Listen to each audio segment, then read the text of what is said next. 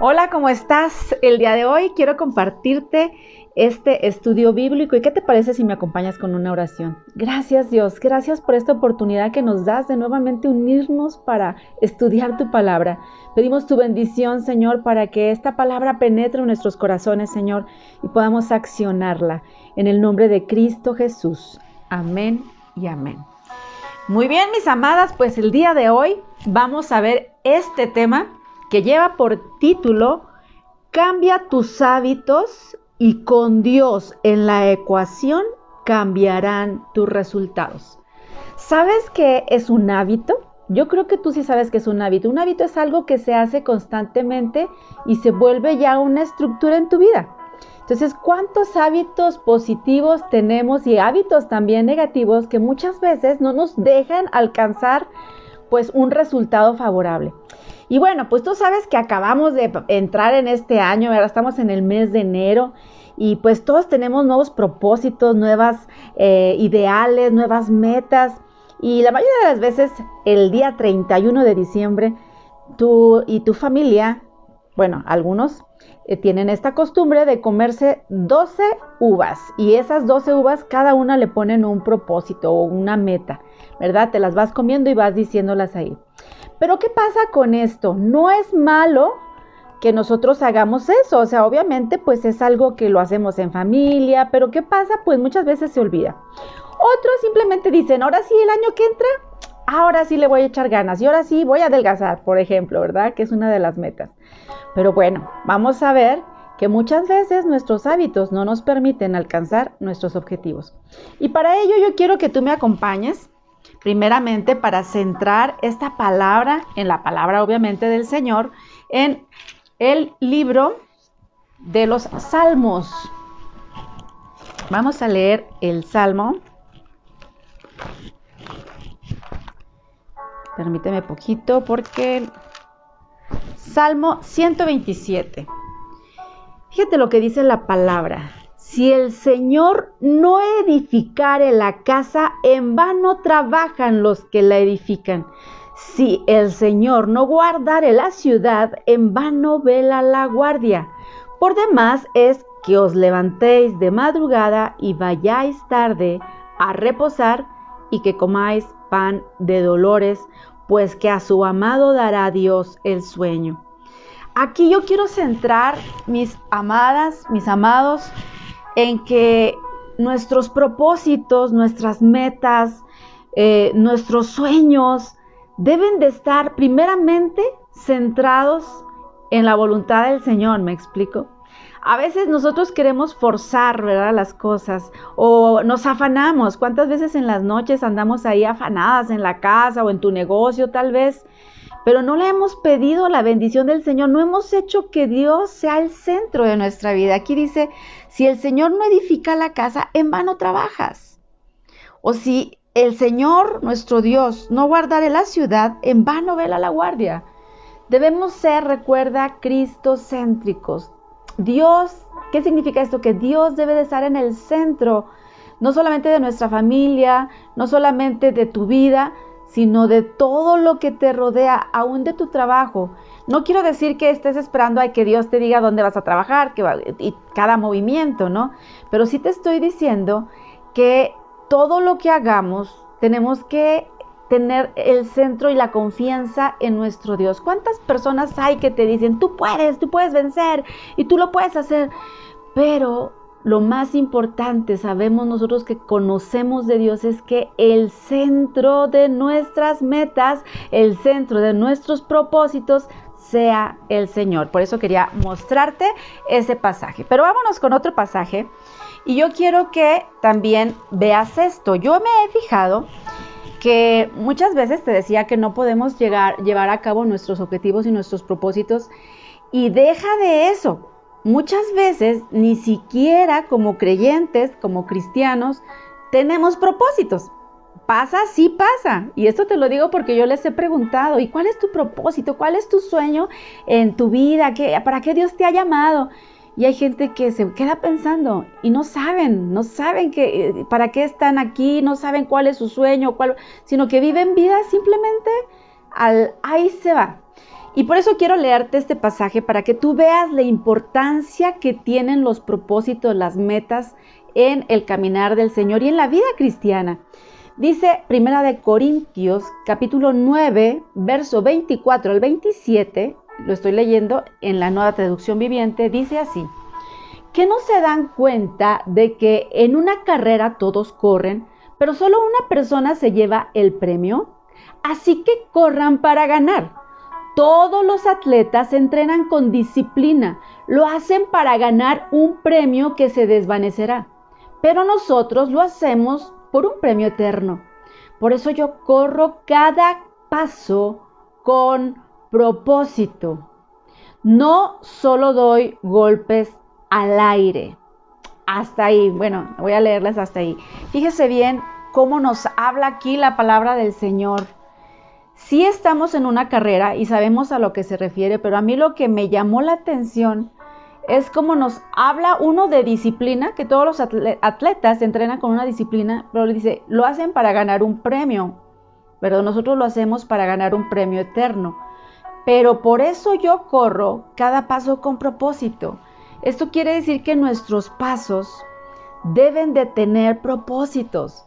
Lo que nosotros, cada paso que demos, aún estemos en nuestro trabajo, en nuestro negocio, debe de haber un propósito. Y si tú no te has puesto a pensar qué papel estás jugando en tu negocio, qué papel estás jugando en tu, en tu oficina, qué papel estás jugando tal vez como educadora si eres maestra. Pues yo quiero decirte que tienes un propósito, que tienes una meta, pero sí hay que establecerlas, delinearlas y lo, lo que es más, que vamos a pasar más adelante, es saber cómo, cómo poder lograrlo. Y bueno, vamos a otro eh, versículo en Efesios 5:16 nos dice, aprovechando bien el tiempo porque los días son malos. Sabes que la vida no, o sea, el tiempo no, se detiene. El tiempo va corriendo, el tiempo tenemos que aprovecharlo, no tenemos que desperdiciarlo. El otro día escuché a una señorita que me decía, ay no, las vacaciones, qué aburrido, no sabía ni qué hacer. O sea, ya quisiera yo ese tiempo. Yo creo que tú también, ¿no? Las, ya los que estamos más ah, con mayor edad decimos, no, yo quisiera el tiempo de verdad para poder hacer algo, algo más. Entonces debes aprovechar el tiempo. Y bueno, ahora, tenemos propósitos. Sí, sabemos que es algo que nosotros debemos de tener claro. ¿Sí? Porque te decía que muchas veces no tenemos esos propósitos. Yo quisiera que ahorita en este momento hicieras un ejercicio y que pudieras anotar cinco propósitos, así, hazlo así como un ejercicio, cinco propósitos, cinco metas que tú eh, tengas, tanto en lo espiritual, en tu vida personal o en tu, en tu familia, con tus hijos, o bien en tu negocio, en la economía. Sí me gustaría. Y si batallas en, saber cuál es ese propósito, pues ahí sí yo te, te diría, ora al Señor y dile, Dios, ¿qué, qué, es, qué propósito tengo yo? ¿Qué, qué, hacia dónde debo de dirigirme? Y aparte en lo secular, en las vidas, nosotros estamos dentro de un mundo en el que también debemos tener planes, también tenemos que tener proyectos y, y, tener y seguir un propósito. No es posible seguir ah, dando golpes al aire, ¿sí? Fíjate bien, este, ahí en la palabra del Señor hay una, la palabra en donde sí nos, nos habla que, que si nosotros no estamos delineando qué es lo que tenemos que hacer, es como si diéramos golpes al aire, estuviéramos golpeando el aire. ¿Hacia quién nosotros estaríamos golpeando si estamos golpeando el aire hacia nada. Cuando nosotros no tenemos planes, cuando nosotros no tenemos propósitos, es como, es, como, es, como lo decía Pablo, estar dando simplemente golpes al aire, no hay nada específico. Fíjate cómo es que los planes bien pensados, dice Proverbios 21.5, son pura ganancia, pero los planes apresurados es un fracaso. ¿Qué quiere decir con esto? Que muchas veces tenemos planes y muchas veces tenemos eh, eh, propósitos, ¿verdad? O metas, o, bien algún sueño que tú quieres lograr, pero solamente lo tenemos en la mente, pero no hacemos una planificación o mínimo pensar qué es, cuál es ese proceso que yo debo de seguir para poder llevar a cabo ese propósito. ¿Me explico? Entonces, por eso te leí Proverbios 21.5, porque cuando hacemos las cosas apresuradamente, de verdad que no funciona. Pero cuando nosotros hacemos los planes bien pensados, claro que va a funcionar. Dice que es pura ganancia en Proverbios 21. Y bueno, eh, Lucas 14, 28, te voy a estar leyendo algunos versículos, Lucas 14, 28 al 31, nos dice, sin embargo, no comience sin calcular el costo, pues ¿quién comenzaría a construir un edificio sin primero, sin, sin primero calcular el costo para ver si hay suficiente dinero para terminarlo? De no ser así, tal vez termines solamente los cimientos antes de quedarte sin dinero. Y entonces todos se reirán de ti. Dirán, ahí está el que comenzó un edificio y no pudo terminarlo. Entonces, ¿por qué es lo que te, por qué te digo este versículo? Pues sí, porque muchas veces solamente hacemos las cosas a la y se va.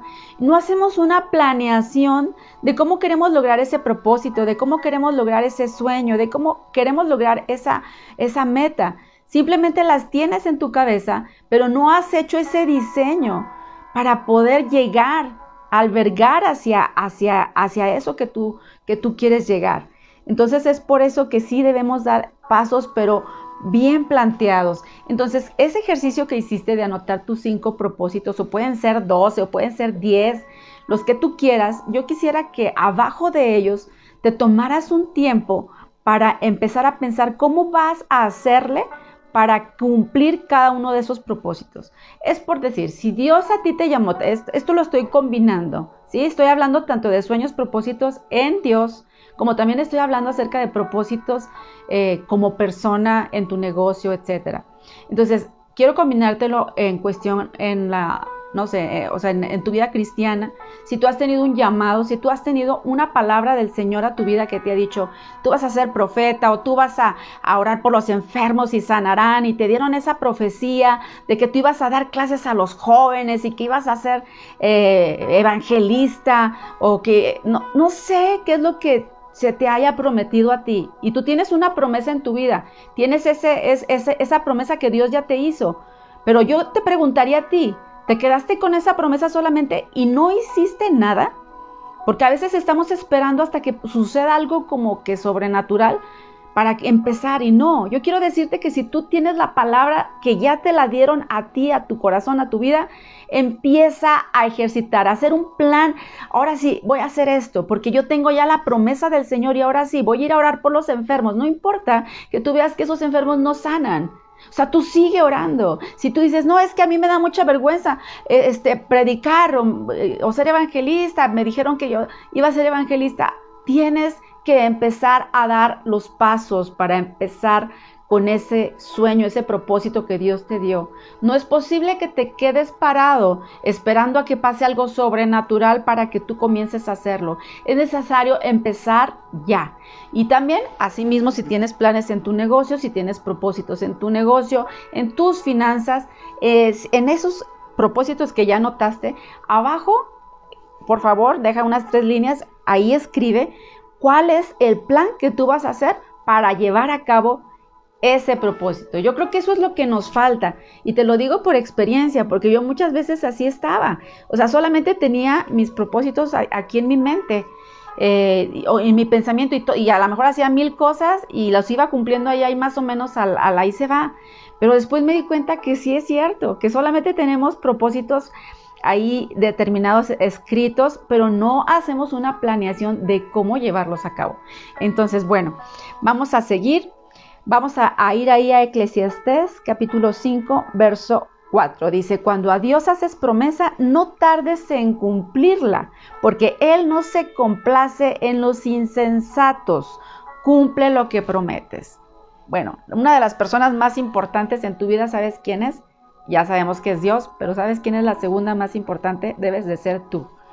Debes respetarte, debes amarte. A veces somos tan crueles con nosotros mismos que nos vemos en un espejo y decimos, qué mal te ves, te ves gorda, te ves arrugada, te ves vieja o te ves viejo. Y somos los que más nos criticamos, cuando al contrario, o sea, nosotros debemos de respetarnos. Entonces, si tú haces una promesa a Dios, recuerda que también es una promesa hacia ti. Estás prometiéndolo con una persona importante que eres tú. Por lo tanto, esa promesa que tú hiciste de cumplir un propósito, de cumplir un sueño, de cumplir una meta, llévala a cabo.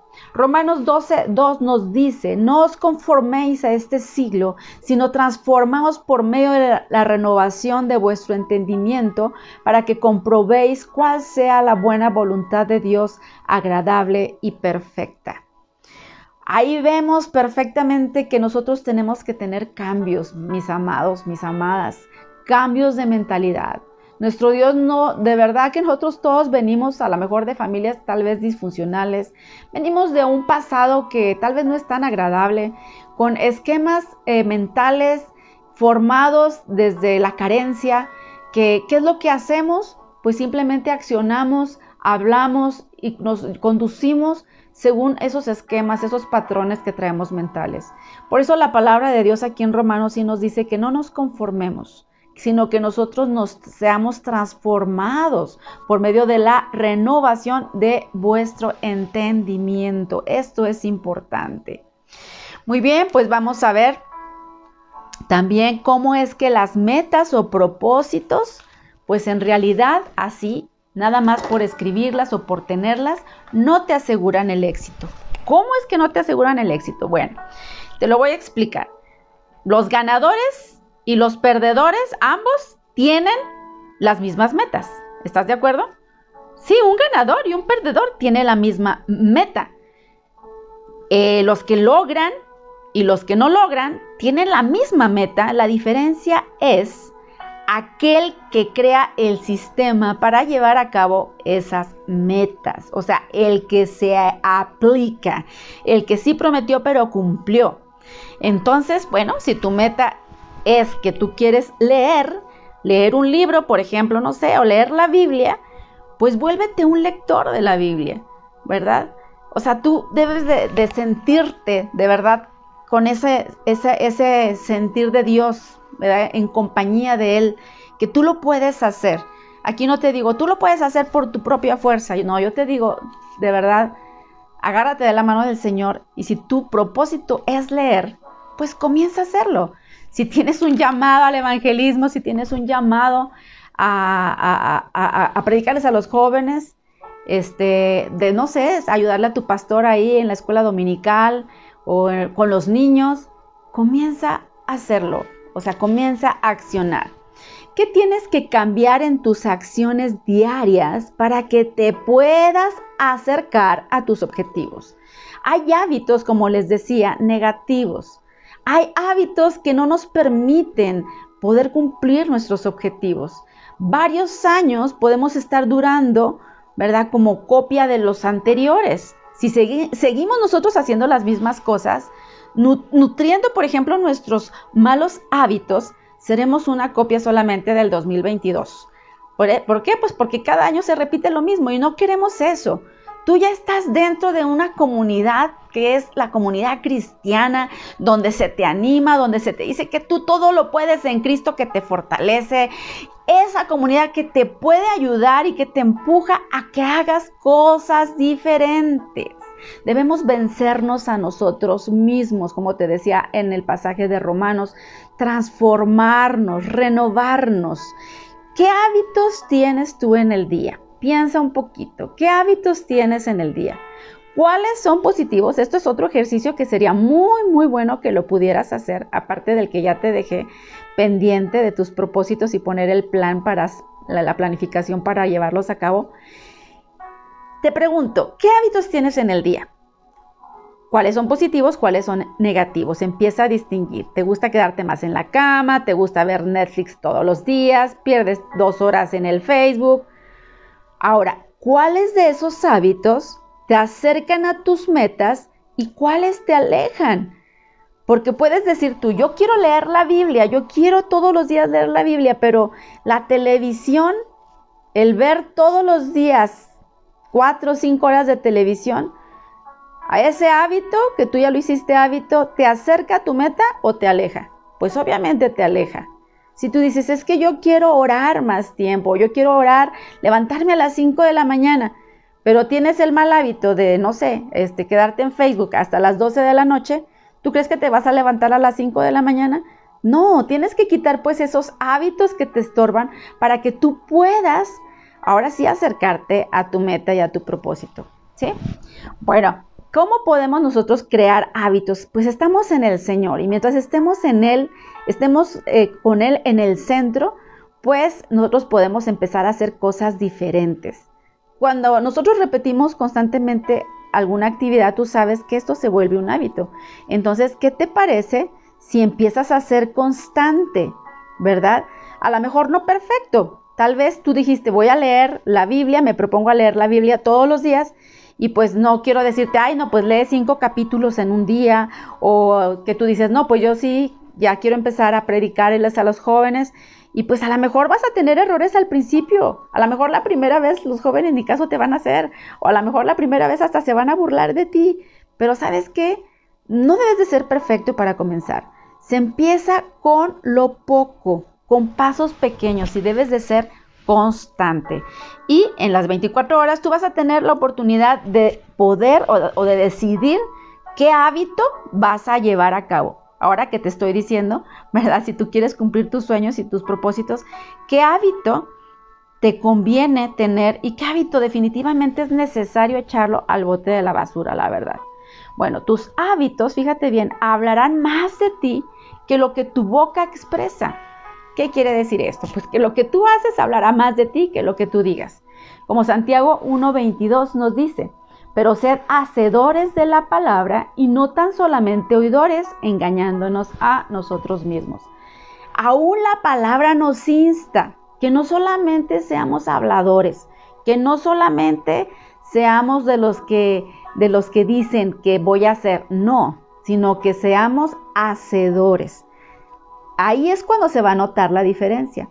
Y bueno, algo que quiero decirte, cuando tú eh, hayas hecho tu tarea, que ya hayas puesto tus cinco propósitos o tus sueños, eh, tus metas, lo que tú quieras determinar en el tiempo que tú lo quieras eh, hacer también, tenemos que ver tiempos.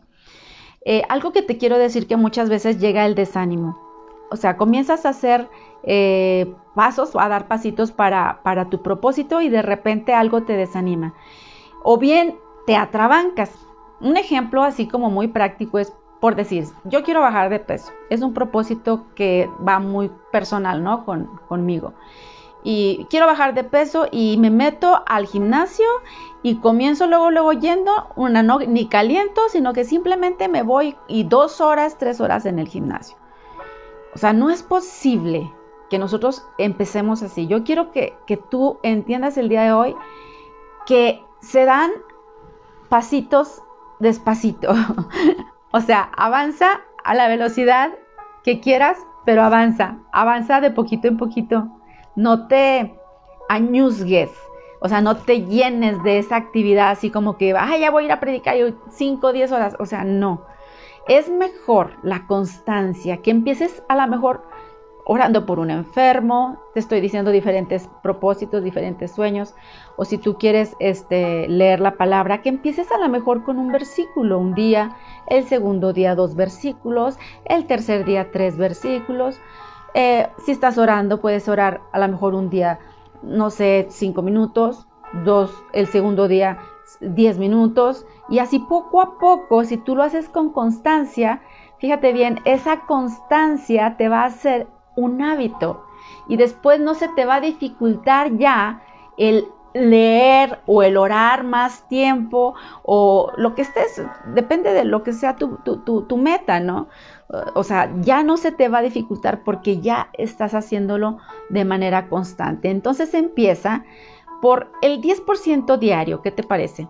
Porque esos pequeños cambios vas a ver que te van a llevar a muy grandes y beneficiosos resultados, obviamente siempre teniendo a Dios como centro. Eso es algo importante que yo quiero enfatizar, porque sí he escuchado yo mucho acerca de esto, pero lo, enfatizan en la persona, en que nosotros somos como todopoderosos. Y sabes qué?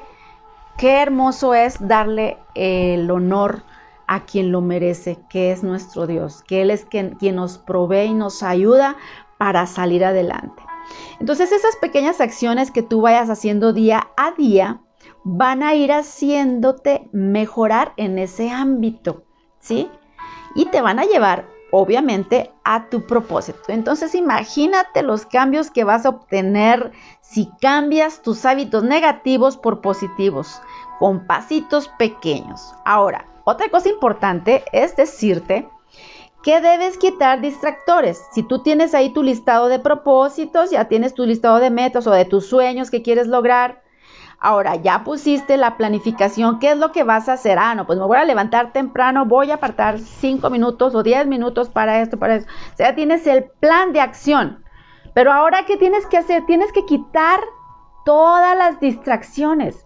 Por decir, si tú quieres levantarte temprano y pones tu celular, ¿verdad? Para que suene y luego a veces, ¿qué hace uno?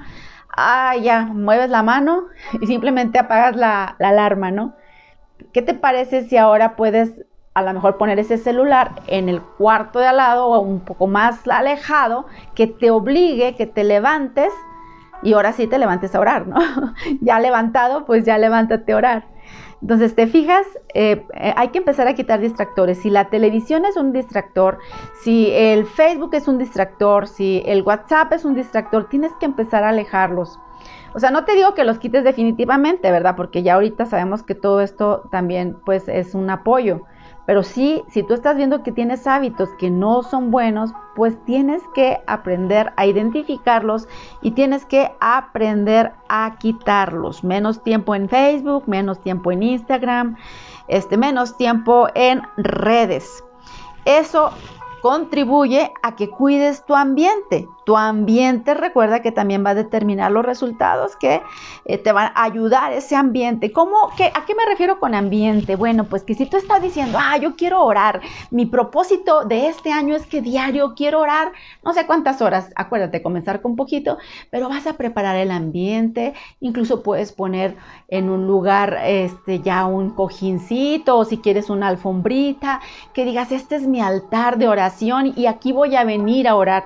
Prepara el ambiente de la oración, el lugar de la palabra, tu cafecito si quieres que lo puedes, puedas tener al tiempo para que tú estés leyendo la palabra. O sea, tienes que acondicionarlo y si hay distractores, quitarlos.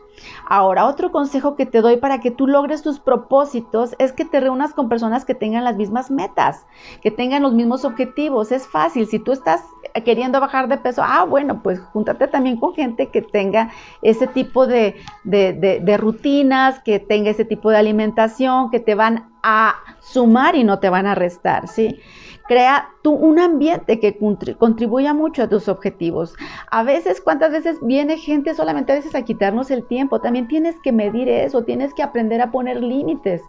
Porque, ¿por qué te digo que te reúnas con personas que tengan las mismas metas? Porque a lo mejor tú dices, bueno, yo quiero orar por los enfermos. En tu iglesia ha de haber más hagan un grupo de oración y vayan y oren por los enfermos. O sea, sea una persona que se levanta, que ya le crea al Señor y dice, sí, yo sé que tú, yo tengo un llamado de ti, Señor, y yo voy a accionar. Y si el otro no se levanta, levántate tú y empieza a ser líder, empieza a dirigir, porque Dios te ha llamado a ser cabeza y no cola. No seamos del montón, mis amados, mis amadas, no seamos del montón. Fíjate lo que nos dice en Primera de Pedro, capítulo 2, verso 9. Y este es un versículo que nos encanta. Mas vosotros sois linaje escogido, real sacerdocio, nación santa, pueblo adquirido por Dios, para que anunciéis las virtudes de aquel que os llamó de las tinieblas a su luz admirable. Somos linaje, no somos del montón. Yo quiero decirte tú que me escuchas, no eres del montón. Por lo tanto, Tú no eres una persona que da golpes al aire y que no tienes objetivos, que no tienes planes. Eres una persona que ha sido comprada por la sangre de Cristo. Eres una persona que dice la palabra del Señor que tienes un linaje real. Por lo tanto, debes una comportarte como ese rey, como ese linaje que tienes, dar honor a quien tú estás representando y también tienes que ser el que va adelante. No esperes a que otros empiecen a hacer cosas que Dios te está llamando. Si tú ves en tu iglesia que hace falta algo, que tú, ay, no, pues es que, no, es que la fulanita que está como maestra, no, no da una con los niños. Si tú estás viendo la necesidad, levántate tú. Si tú ves basura en el baño y dices que los baños no los limpian bien, levántate tú. y Dios te está llamando a que vayas y, hagas el aseo en los baños. Porque a veces somos ah, a lo mejor críticos, pero donde tú veas la necesidad en la iglesia y tú critiques que no se está haciendo, es porque Dios te está llamando a ir y contribuir y que tú puedas ir y enseñar incluso cómo se hacen las cosas. Pero eso es lo que nosotros tenemos que hacer, o sea, objetivos que vayan acorde, ¿verdad? Como dice ahí, somos ese linaje escogido. Entonces no seamos del montón, no eres del montón. Sé de las personas que genera a este mundo. No seas de aquellos que sean consumidores del mundo, de la mercadotecnia. Muchas veces son gente que está consumiendo solamente viendo videos uno tras otro, uno tras otro. No seas de esos. Si te gustan las redes, pues comienza a usarlas, pero empieza tú a generar información, comienza tú movimientos sociales, comienza tú a hacer las cosas y no estés dependiendo de otros, del consumir incluso basura de, de tantas redes que están. ¿no? Deuteronomio 28, 13. Fíjate lo que dice ahí, si escuchas los mandatos del Señor tu Dios que te entregó, hoy y los obedeces cuidadosamente, el Señor te pondrá por la cabeza y no en la cola, y siempre estarás en la cima y no por debajo. Eso es una palabra que debes creer, porque nuestro Dios nos ha llamado ya linaje escogido. Nos ha llamado no para que estés consumiendo mercadotecnia, es para que tú te levantes a defender la vida, para que te levantes para ser honesto en medio de un mundo de corrupción, para que tú te levantes a aprendas tú cosas nuevas y puedas incluso enseñarlas a otros, o sea, ser el generador. Aún si tú dices de la me gustan, le gustan las redes, comienza a hacer videos de bendición para la gente. O si en tu trabajo lo necesitas, empieza a hacer videos, o sea, genera y no seas consumidor. Cuando empiezas a cambiar hasta YouTube, se da cuenta. Esto me da, mucha risa porque es cierto. Cuando tú comienzas a tener un objetivo, un plan, ahí estás, un propósito, ¿verdad? Y estás buscando acerca de, de eso en YouTube. Después te presenta YouTube varios videos de lo mismo. Entonces, bueno, cuando comiences, recuerda que siempre habrá resistencia. Resistencia que al cambio, resistencia a crecer. Pero sabes que debes renunciar a tu estado de confort, porque muchas veces nuestro estado de confort, ¿cuál es? El que siempre haces lo mismo, el de que ya te habituaste a hacer de la, una misma manera. Ese estado de confort te lleva, desgraciadamente, a perder, te lleva a ese, estado de confort, a la carencia, a, no moverte. Entonces, haz las cosas sin importar cómo te salgan al principio. No es sencillo, pero sabes que ten clara la recompensa a largo plazo. Cualquier objetivo que tengas, cualquier plan, eh, propósito, bueno, los planes que tengas para llevar esos propósitos, esos objetivos, esas metas, esos sueños, ¿Qué es lo que debes de recordar? Que va a haber una recompensa. Tal vez no sea a corto plazo, tal vez va a ser a largo plazo. Así como la palabra del Señor nos habla, ¿verdad? En Proverbios 14, 23 nos habla y nos dice la palabra del Señor, todo esfuerzo tiene su recompensa, pero quedarse solo en palabras lleva a la pobreza. Ahí está bien clarito. Necesitamos motivarnos, mis amados necesitamos motivarnos. No te dejes vencer.